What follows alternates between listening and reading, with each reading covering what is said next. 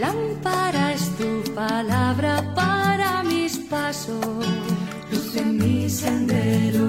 Lámpara es tu palabra para mis pasos, luz en mi sendero.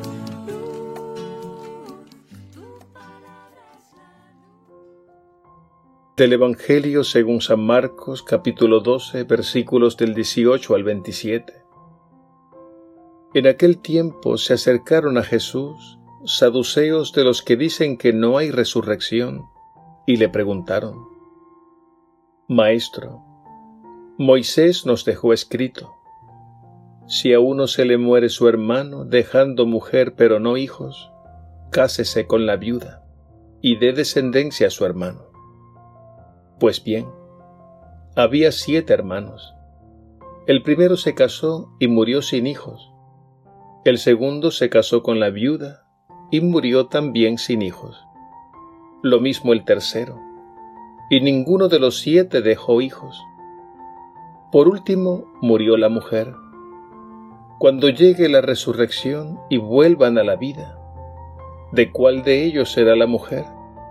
Porque los siete han estado casados con ella.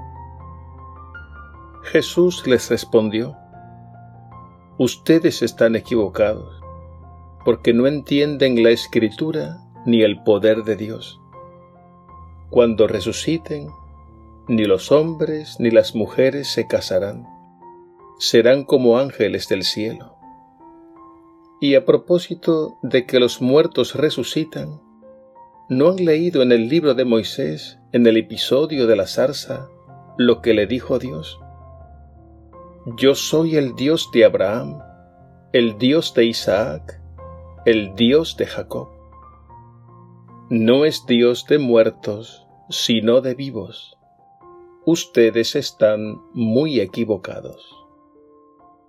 Palabra del Señor. Gloria a ti, Señor Jesús.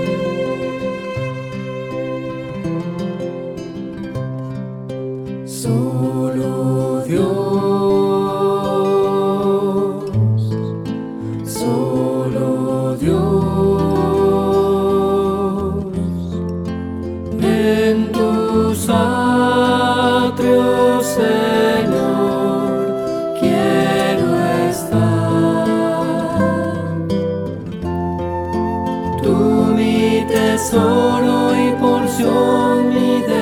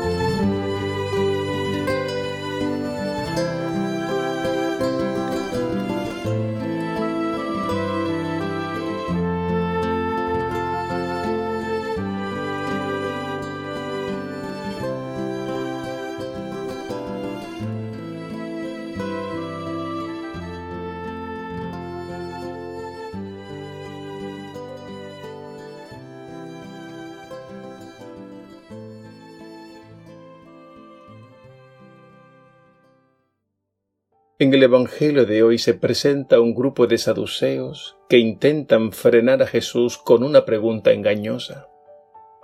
La pregunta gira en torno a una antigua ley llamada la ley del levirato o del cuñado.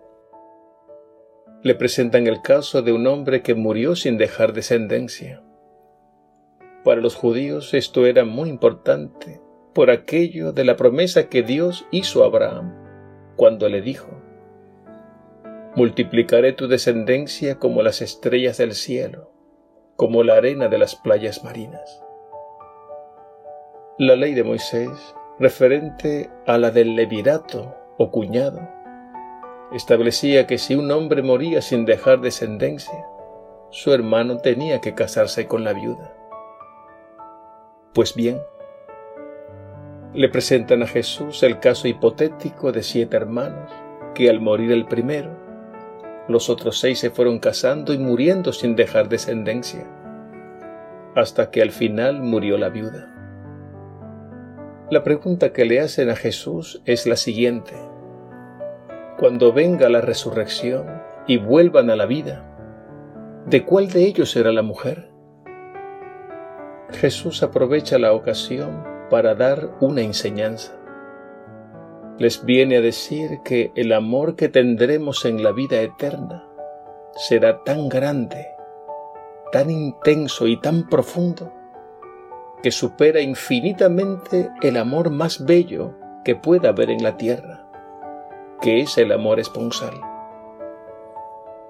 En la resurrección ya no habrá marido y mujer, en sentido de exclusividad sino que será un amor tan puro y tan inmenso que serán algo así como los ángeles de Dios. Esto no significa que si en este mundo unos esposos se han amado muchísimo, vayan a perder ese amor en el cielo. Todo lo contrario, se van a querer muchísimo más, con un amor más intenso y más profundo porque se amarán con el mismo amor de Dios. San Pablo refiriéndose al cielo nos dejó escrito como palabra de Dios lo siguiente.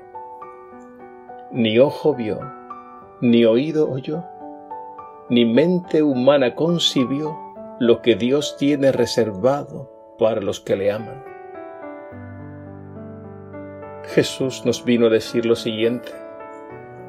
El cielo, la vida eterna, lo que Dios tiene reservado para sus hijos es tan sublime e impresionante que no existen palabras en este mundo para expresar lo que va a ocurrir allí.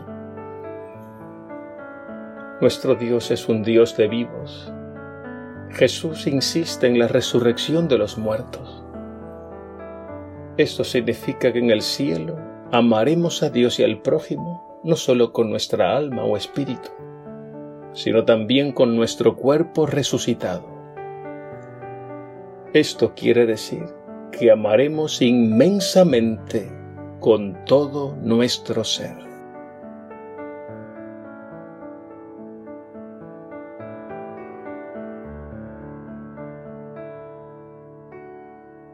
Señor Jesús, tu palabra inspira y abre a la esperanza de la vida eterna no permitas que nos quedemos en los estrechos límites de este mundo, pues nos aguarda algo inmensamente sublime e inefable.